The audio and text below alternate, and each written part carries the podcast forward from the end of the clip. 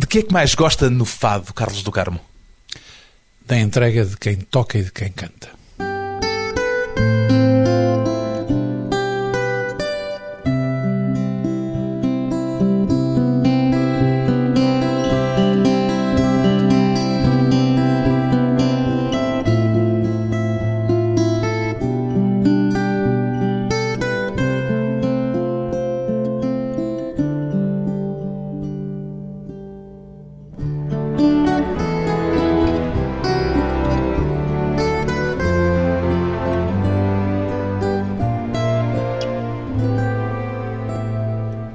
Carlos do Carmo, 68 anos, fadista, continua notívago Carlos do Carmo. Completamente. Apesar das partidas que o coração lhe tem pregado.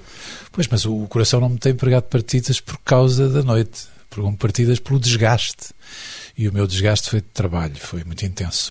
Foi de noite que ganhei a vida. E tenho ganho a vida. Em todo caso, o que é que os sobressaltos de saúde alteraram na sua relação cotidiana com o que o rodeia?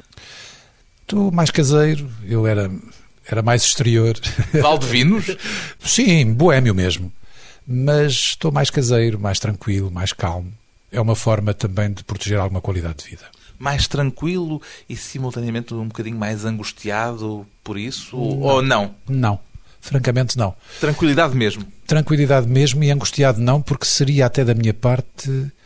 Seria ingrato. Vamos lá ver. Se eu estive a morrer e se sobrevivi e estou bem, isso seria de uma ingratidão terrível. Porque angustiado, ao contrário, feliz, porque cada dia, cada dia é uma aventura.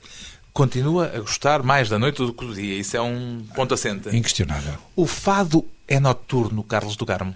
Para mim é. Para mim é muito noturno. Mas para si em particular, ou atribui-lhe um caráter de facto noturno, não só por se cantar em ambientes normalmente da noite, mas na sua essência, se é que se pode isolar uma essência do fado com esta facilidade. Sim, eu, eu penso que ele está ligado à noite. É claro que podemos, já me aconteceu algumas vezes, e certeza que não sou a mim, mas aos profissionais de fado, cantar e tocar de dia. Mas é mais difícil. Falta qualquer coisa que nós necessitamos. Eu lembro-me sempre de uma imagem que era o Alfredo Marceneiro usar óculos escuros de dia a necessidade dos óculos escuros para se manter à noite. A luz fria-lhe os olhos. Exatamente. Também lhe aconteceu isso em algum mais, período da sua vida? O mais possível. Nesta casa onde estamos a conversar, nós fizemos aqui muita, muita boémia. Penso nos nomes que entender da minha geração, passaram todos aqui até às sete, oito da manhã corríamos os cortinados. Para continuar a ser de noite, mesmo depois do sol nascer. Exatamente. E mantínhamos aqui absolutamente alheios a tudo o que estava a passar. Toda a gente ia no seu movimento de trabalho para o seu dia e nós, cortinados fechados, escuridão absoluta, exceto depois um fumo que dava um efeito de nevoeiro.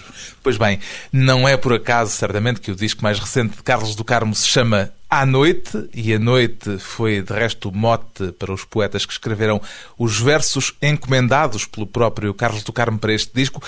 O que é que decidiu primeiro, Carlos do Carmo? Que ia pegar em músicas de fado tradicional ou que ia convocar para o fado gente que nunca tinha escrito para ele antes? Eu senti primeiro necessidade de. Será uma forma de homenagem, de homenagear figuras-chave do fado. Aquela tríade Marceneiro, Armandinho, Joaquim Campos. Joaquim Campos. Senti essa necessidade. E não juntei o Frederico de Brito, que faz parte desse grupo de ouro, porque o canto Já o cantou muito? Não, irregularmente, porque ele, esse chegou a escrever para mim. Portanto, é implícito, está no meu repertório. E senti essa necessidade. Porquê? Porque ao chegar, ao sentir esta grande felicidade e esta grande alegria de ver chegar uma nova geração que canta normalmente fados antigos, que os aprende, para eles também terem um pouco o sentido de quem é quem. Quando se está a cantar Joaquim Campos, não se está a cantar uma pessoa qualquer. Está-se a cantar um dos pilares do fado. Naturalmente que isso depois implicou em reflexão. E então o que é que eu vou fazer? Vou cantar as letras antigas que eu conheço de miúdo? Acho que não devo. Mas isso pressupõe então que alguém vai escrever para o fado. E daí então a ideia de falar com pessoas que nunca tinham escrito para o fado. Estamos a falar de poetas como Nuno Júdice, Fernando Pinto Amaral, Maria do Rosário Pedreira, Júlio Pomar, o José Manuel Mendes, mas revelaram todos uma humildade, porque nós estabelecemos entre nós que à noite No primeiro jantar que tivemos, em que conversámos ah, muito. Isso foi à mesa. Ah, não, não, isto, isto não foi. Segundo as boas regras. Ouça, eu aproveito para alertar a nova geração. Nunca peçam às pessoas pelo telefone escreva-me qualquer coisa para o meu próximo disco. Não façam isso. Aproximem-se dos poetas, aproximem-se dos músicos, convivam com eles, porque é aí que nascem as ideias. Tem que nascer do convívio. Sem dúvida, e de preferência se nós depois pudermos criar uma relação afetiva mesmo. Porque hoje estou a falar de pessoas que eu. Claro, o Zé Manuel Mendes eu era amigo há muitos anos. O Júlio é uma pessoa que eu admiro muito. Mas eu, por exemplo, eu tinha muito pouca intimidade com o Nuno Judice, ou quase nenhuma. Saudávamos-nos respeitosamente. O Nuno Judice é uma pessoa que eu passei a entender de outra maneira. Lendo a poesia dele como já lia, eu fico varado, passado dos carretos, quando vejo que ele escreveu fado. Porque a gente lendo a obra do Nuno Judice, custa-lhe a crer que ele venha escrever daquela forma para o fado. E é esse lado de convívio. Nós jantamos, trocamos impressões, uns falam mais que outros, eu expunha as minhas ideias, a Maria Judita, a minha mulher, ajudava a expor as ideias, criámos em conjunto um título. À noite? À noite. E cada um foi para a sua vida e foi trabalhar e foi dando ideias e foi telefonando e dizendo coisas. Portanto, foi um processo dialogado. Dialogado. Ou seja, o que criou no disco um espírito conceptual.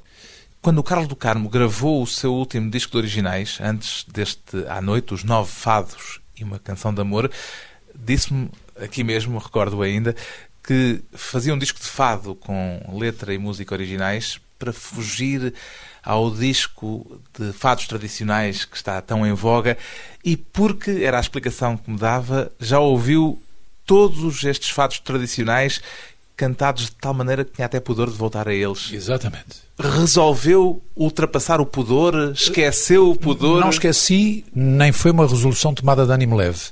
O que eu resolvi foi, em função de tudo o que se tem passado na minha vida, resolvi não ir embora sem deixar as prateleiras arrumadas. Eu tinha necessidade de fazer este ajuste de contas com a minha infância e a minha adolescência. Eu precisava deste ajuste de contas. Desde vencer o pudor, então? Venci o pudor, mas eh, devo-lhe dizer o seguinte: eu estava a gravá-los. Uh, ouça, a palavra respeito só escrita em grandes maiúsculas, com um profundo respeito por estas três figuras. Dois deles conheci, de um fui amigo, do marceneiro, do outro conheci-o, não tão superficialmente ainda conheci, o Joaquim Campos, e para mim o Armandinho era uma lenda, porque o meu pai e a minha mãe falavam do Armandinho, que morreu quando eu tinha oito anos de idade. Para mim ele ficou uma lenda, sempre. E, claro, e cantar Armandinho foi um atrevimento, não é? Porque tenho aqui um ou dois fatos que representam letras postas em cima de variações. Ou seja, eu espero que o Armandinho esteja onde estiver, sinta que isto foi feito com o maior respeito. Joaquim Campos é talvez dos três o nome menos sonante para quem é de fora do fado. Exatamente. Quando falamos de Joaquim Campos e de Marceneiro, estamos a falar de contemporâneos, pessoas, portanto, que cantavam ao despique. E quando estavam a cantar ao despique, eles estavam a criar melodias. Não é por acaso que este fado castanheira do Joaquim Campos tem alguma parecença com alguma música de marceneiro, mas não tem nada a ver. Isto quer dizer é que em determinadas noites e em determinados momentos saiu um estilo e uma forma melódica que nós, os do Fado, identificamos e não, não, não, isto é Joaquim Campos. Porque o Joaquim Campos era um tenor, enquanto que o Marceneiro era um homem sem voz. Eram músicas completamente distintas no seu conceito, mas depois apresentadas finalmente como o Fado. Porque está aqui o historial, não é?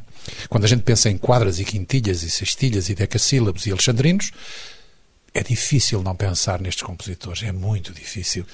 E no poema da Maria do Rosário Pedreira também está fado de uma ponta à outra. Mas de uma maneira inacreditável. Eu, eu, é uma semi-surpresa. O pai dela foi meu padrinho de casamento. E o pai dela foi um dos grandes boémios da cidade de Lisboa e era um homem que entrava na nossa casa de fados e a partir de uma certa altura que as coisas acalmavam um bocadinho de ambiente, de movimento, ele dizia poesia. Dizia Fernando Pessoa, dizia Sá Carneiro, dizia Régio, mas dizia maravilhosamente de cor, obviamente. E, portanto, ele percebia muito de fado e fiquei sempre com a sensação que os filhos foram levados ao fado por ele. E, portanto, quando vi a Rosarinho ser poeta escrever e tão bem, eu fiquei a pensar o seguinte: esta menina, de certeza, que se escrever para o fado só pode escrever bem, porque está nas marcas, está nos genes, e ela não vai deixar ir os créditos por mãos alheias. E quando recebi o Pontas Soltas, não houve que mexer numa palavra. Estava completamente encaixado na melodia e é uma história no século XXI que podia ser do século XVIII, do século XIX, do século XX, tranquilamente. Só que foi escrita no século XXI. Uma história de fado. Ficamos então, antes de um breve intervalo, com Pontas Soltas de Maria do Rosário Pedreira, o poema para o Fado Castanheira de Joaquim Campos e a voz de Carlos do Carmo. Dizem que já não me queres, que há outro na tua vida e que é dele que tu gostas. São as línguas das mulheres que vinham lamber-me a ferida. Se me virasses as costas, são as línguas das mulheres que vinham lamber-me a ferida. Se me virasses as costas.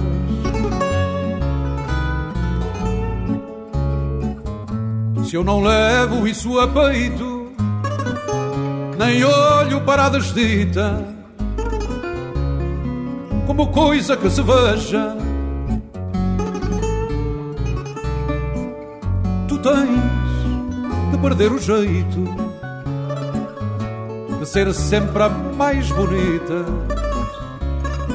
e despertar tanta inveja tu tens de perder o jeito de ser sempre a mais bonita e despertar tanta inveja.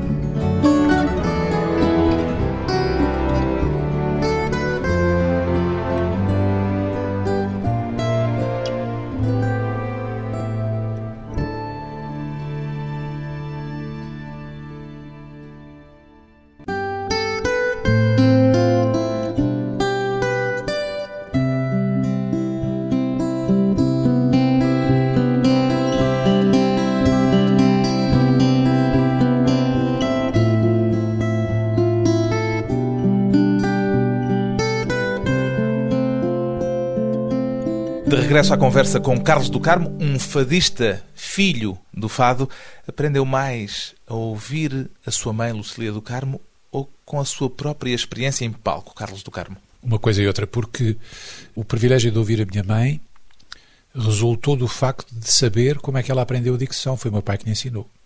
O meu pai dava-lhe lições de dicção. Aprendeu ouvindo o seu pai corrigir a sua mãe. Mais do que isso, ensinar.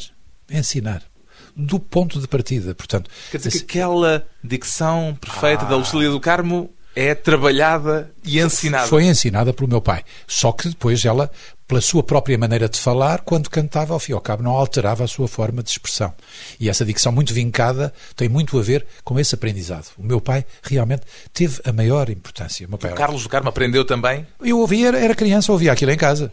Portanto, as lições ficaram-lhe diretamente. depois, quando comecei a gostar de música e gostar de ouvir cantar outras músicas, não foi por acaso que eu gostei do Brel e gostei do Sinatra. Você pega nas canções do Brel e nas canções do Sinatra, não há uma palavra, uma palavra que você não entenda. Uma.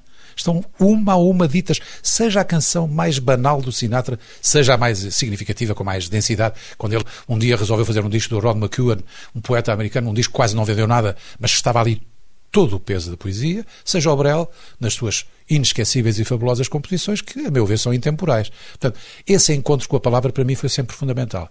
Mas depois o palco, não se esqueça de uma coisa, eu fui dos primeiros artistas a ir para o palco, no fado. Palco. Vincadamente palco. Pois, foi por isso que eu falei de palco. A, a fazer isso. Ou seja... Por contraponto à Casa de Fados. Nem mais. E, portanto, essa necessidade de fazer do fado um espetáculo que dura uma hora, uma hora e quinze, uma hora e trinta, um concerto, levou naturalmente a outro tipo também de aprendizagem. E aí, naturalmente, que me socorri da escola francesa, da escola americana, por uma razão muito simples. É porque nós não a tínhamos. E, portanto, não a tendo, havia que ir buscar qualquer coisa. Eu não considero que tenha inventado nada de especial. Mas há uma coisa que é certa e segura. A minha maneira de dar o fado aos outros é muito minha. Isso sim. Porque, entretanto, fui sedimentando a paixão, a permuta e a cumplicidade. Gosta de ouvir os seus discos mais antigos, aqueles primeiros? Vamos começar por dizer que eu não gosto de ouvir os meus discos, nem os mais recentes, não nem os mais antigos. normalmente os seus discos? Não, só ouço quando gosto de ouvir quando vou gravar de novo. Perceberam onde fiquei, o o que é que deixei para trás, porque me arrepiam os defeitos e os erros que lá estão. Arrepio, fico arrepiado. Se pudesse, regravava, percebe? E, portanto, eu não sou tão masoquista que queira estar a ouvir uma coisa que me faz sofrer, porque queria emendar isto aqui e aquilo, porque há depois a própria desenvoltura que se ganha com o facto de se cantar mais vezes. Mas o que lhe queria perguntar é se se reconhece naquele jovem Carlos do Carmo dos primeiros discos, ainda hoje ouvindo-se a si próprio. Claro que sim, porque era o, caminho, era o início do caminho. Está ali muito empenho. Mas está ali muita infantilidade, as coisinhas muito quadradas, percebe? Muito quadradas. Porquê? Porque é o início.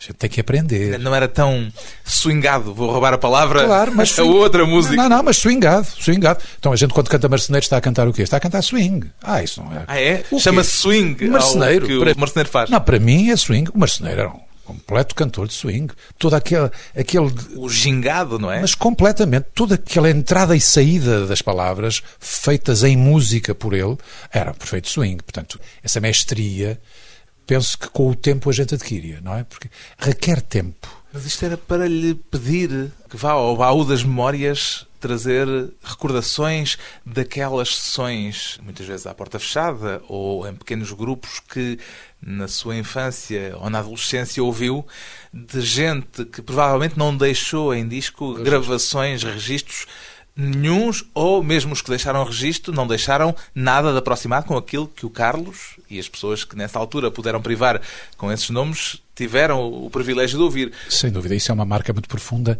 e foram grandes lições. Porque aí as pessoas atreviam-se a cantar sem rede, ou seja, experimentando criação pura e dura. E, portanto, o ato de se enganar era um ato que estava implícito. O que é curioso é que, na maioria dos casos, não se enganavam. Já havia ali uma capacidade criativa tão forte e tão intensa. E depois havia também uma coisa engraçada que era a ideia do despique. Vou fazer isto de maneira diferente. Não penses que me vais ganhar 10 a 0. Talvez ganhes 6 a 4 porque eu também tenho aqui coisas para dizer. E esta ideia que entre mulheres e homens se criava. Aliás, eu estou aqui a cometer um erro porque estou a omitir uma coisa que não se pode omitir. É a presença de quem toca. É que tudo isso passa também por essa sintonia. Quem toca guitarra e quem toca viola no fado, se não estiver conjugado com quem canta, isso pressupõe uma grande concentração e predisposição. Deixa ver como é que ele hoje vai cantar o Pedro Rodrigues. Deixa ver como é que ele hoje vai cantar o Fado das Horas. E é em função disso, a humildade de responder. Ir atrás e à frente simultaneamente. E criar, e mais, às vezes, provocar. Ir para acordes que são verdadeiras provocações. E que levam a que nós, já diz, ah, estás-me a provocar? Então eu vou-te responder. E o público beneficia disso porque diz, pois é, eu estou a ouvir uma coisa que já ouvi, mas não é igual. A profissionalização muito intensa e a necessidade de ficar sempre bem na fotografia não pode prejudicar um bocadinho essa capacidade de despique, de experimentação que o Carlos tão bem conheceu na sua infância? Você fez-me uma pergunta que eu tenho que responder em duas alíneas. Uma é o seguinte: eu gosto muito da palavra profissionalização. Eu acho que um profissional, seja em que matéria for, é digno de respeito. Mesmo. Ser profissional é uma coisa de alta responsabilidade. B. Esse problema de experimentação, etc., Hoje é mais delicado porque o espírito de tertúlia está de folga. Eu acredito que um dia a sociedade vai ter necessidade de se rehumanizar e que as pessoas vão ter que se reencontrar. Porque, digo-lhe uma coisa, quando estamos juntos, este, por exemplo, este disco acabou por se tornar numa festa, porque estar aqui com pessoas tão diversas quanto estes poetas são, e eu trazer-lhes a prova de estúdio para eles ouvirem e criticarem, criticarem-se uns aos outros, antes disto ir de vez para a fábrica, foi interessantíssimo. Isso é que é trabalho de grupo. Mas isso pressupôs um tempo de tertúlia. Mas é esse espírito de tertúlia que será necessário um dia recuperar, não sei quando, não sei se nos meus dias, que vai provocar de novo essa situação. Mas que não invalida o lado profissional. Só que o lado profissional no fado, neste momento, está mais solitário. Parece-me mais solitário. 90% dos meus autores são amigos. Fora da questão musical e poética. Amigos. O poema do 112, por exemplo, vem já de uma relação. Muito engraçada. Não é muito antiga, infelizmente. Com o Júlio Pomar, o pintor. É, porque o Júlio é uma figura humana de eleição.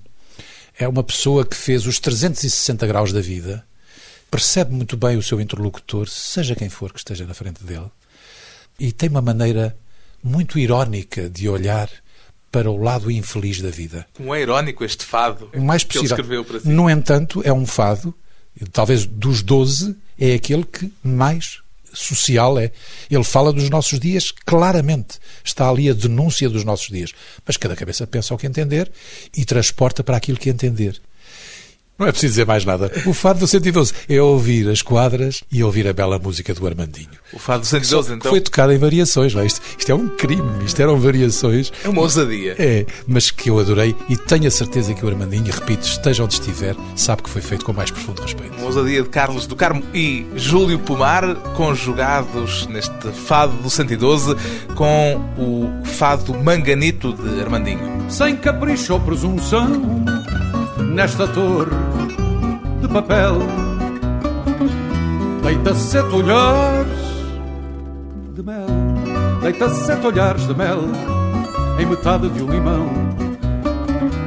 Deita sete olhares de mel, deita sete olhares de mel em metade de um limão. Na noite mais traiçoeira, ruim, medonha, brutal. Descontada a pasmaceira, descontada a pasmaceira do inferno do normal. Descontada a pasmaceira, descontada a pasmaceira do inferno do normal. Se me vires a cara séria, juiz, togado ou em fralda, a julgar faltas à balda, a julgar faltas à balda, num tribunal multimédia. Julgar faltas à balda, a julgar faltas à balda, num tribunal multimédia.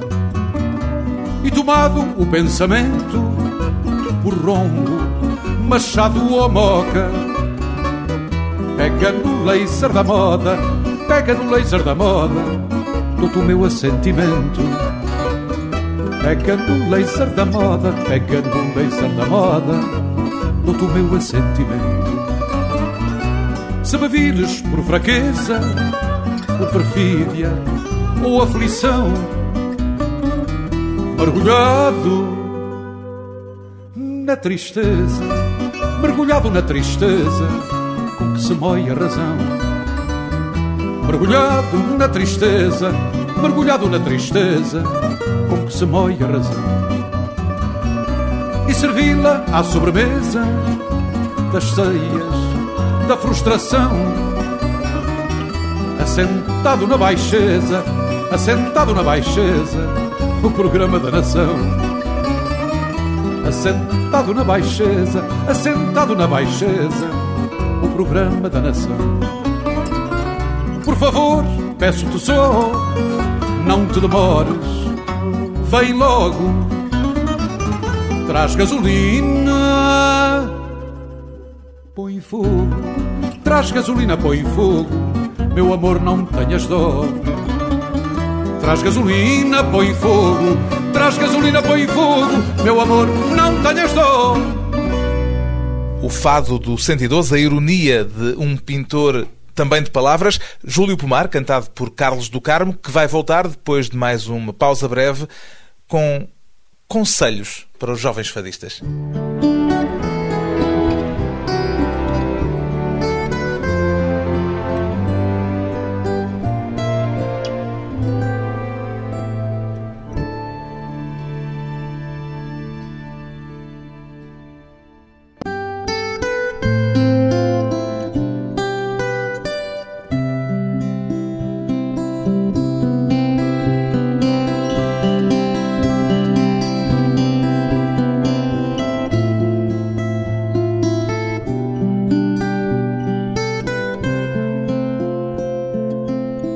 Convidado hoje para a conversa pessoal e transmissível o fadista Carlos do Carmo. Que conselho Carlos do Carmo costuma dar aos jovens com aspirações no fado que aparecem a pedir-lhe ajuda? Há pouco já referiu um, mas imagino que terá um repertório de sugestões a dar a esses jovens pretendentes ao fado. Permita-me que a palavra conselho eu tento adocicar a pílula, não tenho muito essa pretensão. Sugestões? Gosto mais de gosto mais de uma conversa que redonde normalmente no contar de uma história ou de várias histórias. Porquê? Porque, independentemente da tecnologia, da gravação de discos, do registro, do levantamento histórico do fado, que cada vez se está a fazer com mais brilhantismo, é bom lembrar que estamos a falar de uma coisa que vem de uma tradição oral. E, portanto, eu gosto de partilhar as histórias que aprendi. Vão bater-lhe à porta com frequência? Alguns, felizmente, e damos-nos muito bem e temos boa relação. Com alguns outros nem conheço, nem sei. Né? Porque é preciso ver que em tudo isto há também a questão humana. Há jovens fadistas que estão convencidos que sabem tudo, mas isso há em todas as profissões. Ora, essas pessoas, naturalmente, eu com elas não tenho convívio porque eles sabem tudo.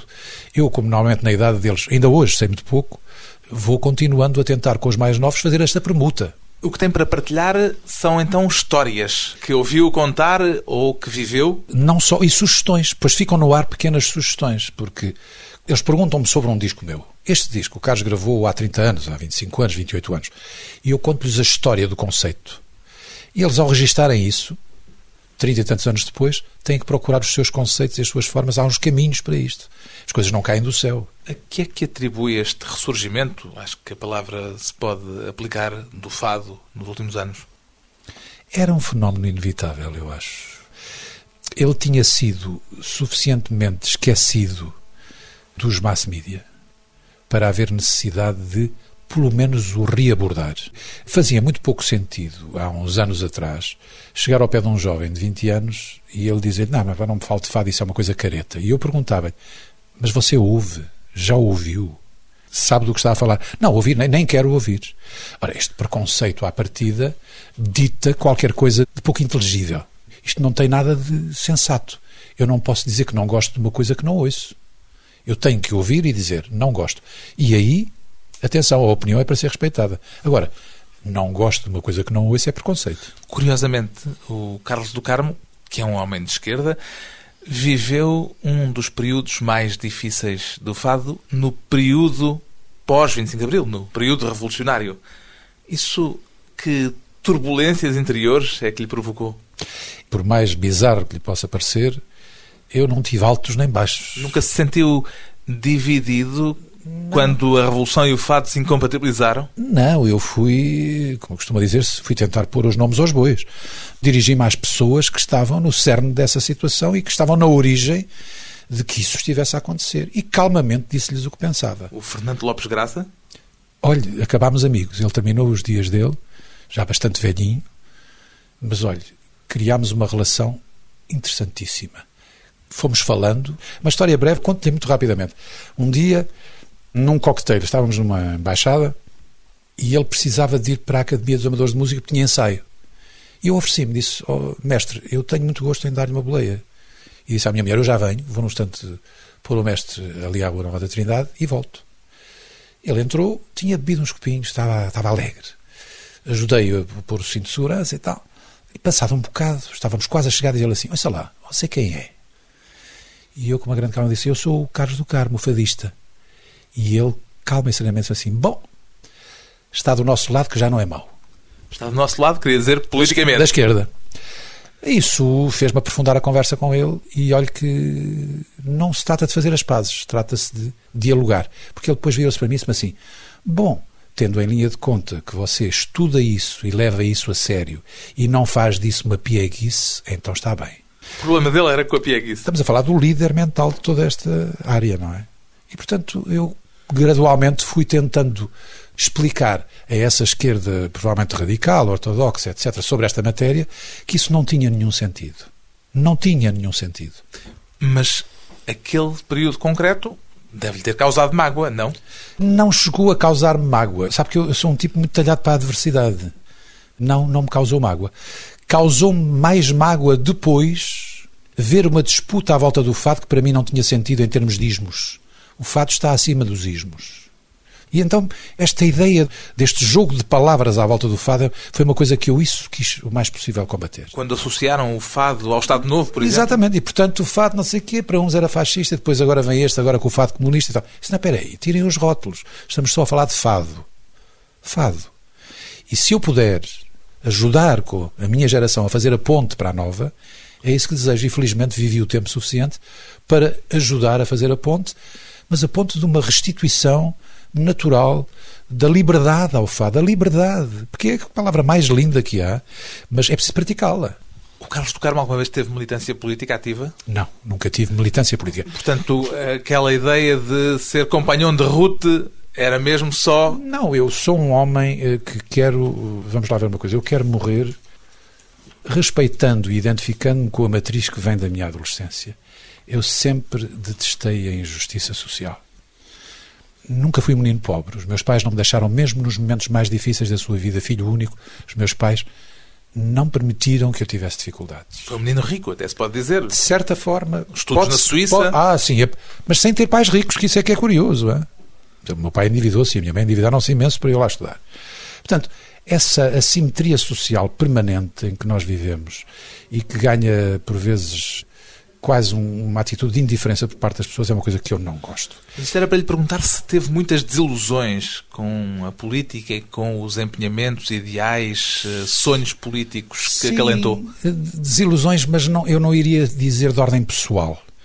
Um bocadinho mais de desilusão do ser humano. Esperava do ser humano um bocadinho mais. Porque quando estamos em tentativa de transformação da sociedade, só com o ser humano, não é contra ele que a gente pode fazer isso, é com ele e deu uma sensação que o ser humano que cedeu. Cedeu bastante. Estas cedências que nós temos assistido nos últimos anos são cedências que, a meu ver, complicam a existência dos vindouros. Era preciso um pouco mais de nobreza na atitude política. Não discuto que seja numa vida democrática e sua liberdade acima de tudo, mas tem que haver um pouco mais de honradez. Chave a preservar a liberdade e depois o diálogo. Porque é muito agradável. Eu tenho amigos que são de direita, amigos do peito, do coração. E nós discutimos seriamente, mas discutimos, mas com amizade, com respeito, porque eu não me sinto dono da verdade. Eles estão pouco. Agora, eu vou ter vergonha de ser de esquerda, mas porquê? Com isso, eu estou a pretender agredir alguém? Não. Estou a tomar a minha posição na sociedade. E se cada pessoa a tomar, a sociedade melhora, porque a sociedade democrática avança com confronto. Mas o bom, saudável confronto. De que é que mais se orgulha nestes 50 anos de carreira, Carlos do Carmo? Olhe, não lhe sei dizer. Eu pertenço ao núcleo de pessoas que, se se queixar em público, é desonesto. Eu não quero ser desonesto com as pessoas. Eu não tenho de que me queixar. Tenho discos melhores, discos menos conseguidos e tenho tido projetos que eu vejo consumar-se. Está aí o museu, Está aí o livro do Rui Vieira Neri, está aí o filme do Saura, vem agora a seguir a série que vamos fazer na RTP, vem a candidatura do FADA Património Mundial da Humanidade, tudo coisas em que estou envolvido em equipa, em grupo e que gosto muito de participar. Isso orgulha-me na medida em que dá algum garante para o futuro. Ou seja, eu vou-me embora, provavelmente, modéstia à parte, estarei com certeza na história já do Fado, penso que já entrei nela, porque 45 anos a cantar, se as pessoas não me mandaram embora, é porque gostam. E, portanto, essa responsabilidade já está assumida. Mas não basta ficar pelas palmas, pelos aplausos, pelo panache, mas uh, o deixar qualquer coisa, sabe? O isso embora e dizer assim. Mas ficaram aí uns pilares que quem chegar, como não há tertúlias, como não podem passar o tempo a falar de antigamente, tem elementos de referência para ir estudando. Uma semente também para o futuro. Isso. E que essa semente seja carregada de liberdade. Canta o fado bailado neste seu novo disco e já o tinha cantado há muitos anos. Já é a terceira versão. O fado bailado, que é normalmente associado à Amália. Custa-lhe que um fado que também foi tão seu esteja tão associado à Amália como este? Não, pelo contrário. Não. Eu gravei este fado há 43 anos, veja bem. Portanto, foi um dos primeiros? Dos primeiros, mas que foi um grande sucesso popular. A Amália gravou e maravilhosamente, como sempre gravou os discos dela, as pessoas não ligaram muito. Mas eu gostei muito daquele fado e gravei-o. Com a orquestra, mestre Joaquim Luís Gomes, etc. E aquilo tocava na rádio e as pessoas adoraram o fado. Olha, houve uma rapariga que me quis conhecer por causa desse fado, que é a mãe dos meus filhos. Veio saber quem é que cantava a estranha forma de vida. E ficou. Portanto, este fado bailado está intimamente é, associado completamente a toda a sua vida. É uma festa, porque é a história. Ela procurou saber quem era e é a minha mulher, a mãe dos meus filhos, o amor da minha vida. Portanto, o bailado está sempre em aberto para mim. Só que se reparar bem, a estranha forma de vida é um fato triste. E o Fernando Pinto do Amaral, muito inteligente e estudioso, primeiro foi estudar a história do fado bailado, que vem do tempo da primeira versão, que foi Os Olhos Fatais. Foi a primeira vez que o marceneiro cantou, a letra chamava-se Olhos Fatais. E depois a popularidade dele veio com a estranha forma de vida. Mas a música, que se chama bailado, fado bailado, está sempre em aberto. E desta vez o Fernando Pinto Amaral fez uma letra para este fado que acaba em cima, não acaba em baixo. Certa noite, o meu destino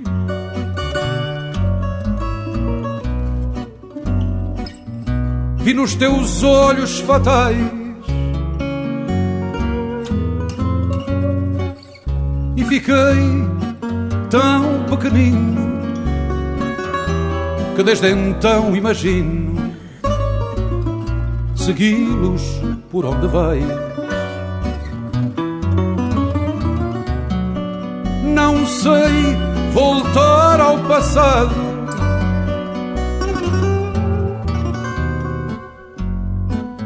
nesta noite derradeira.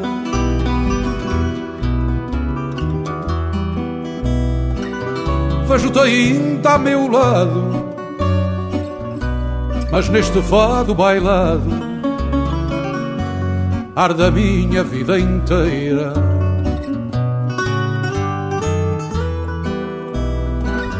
Vejo-te ainda a meu lado neste fado bailado Arda a minha vida inteira. Coração da minha vida.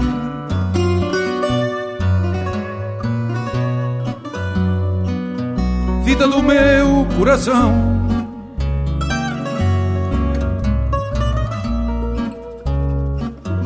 em cada noite perdida uma promessa esquecida naquele olhar sem perdão. Vou contigo, coração.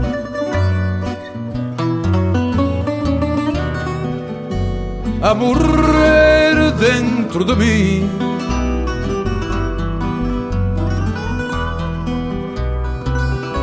Ainda bates coração não te sei dizer que não. Vou contigo até ao fim. Se ainda bates sem razão, não te sei dizer que não. Vou contigo até ao fim. Vou contigo até ao fim. O verso de Fernando Pinto do Amaral tem para si um significado especial, Carlos do Carmo? Pois tem. Eu quero muito que toda esta bela aventura que é o fado na minha vida e que é o fado da minha vida, afinal a vida e eu é quase uma palavra só, é fado. Eu gostava muito que isto fosse comigo até ao fim, é exatamente, até ao fim. Eu não sei, não sei que fim determinar, ninguém sabe fazer futurologia, Gostava que não fosse um final de decadência. Tenho uma família muito exigente. A minha mulher, os meus filhos e já os meus netos são muito exigentes. E, portanto, se eles tiverem um sinal, eu paro logo. Sente hoje o coração como um adversário ou como um aliado? Olhe, como diz a minha filha, estou a pilhas. Pilhas é um aliado. O pacemaker. É, estou a pilhas, percebe? E, portanto, acho muita piada o estar a funcionar a pilhas com as limitações naturais que tenho de vida, mas. Hum, por outro lado, sendo eu um homem sentimental que sou e muito ligado a, a, ao lado humano, que é o que me interessa na vida até morrer, é o lado humano. Isso para mim é que conta mais do que a tecnologia, mais que as grandes descobertas disto, daquilo e daquilo, depois no fundo ficam sempre ao serviço de poucos e não de todos. O coração ter-me fraquejado é uma ironia, porque eu dependo tanto dele. De alma e coração? Carlos do Carmo, entregue ao fado, e o fado entregue a quem o quiser ouvir no disco mais recente de Carlos do Carmo, À Noite.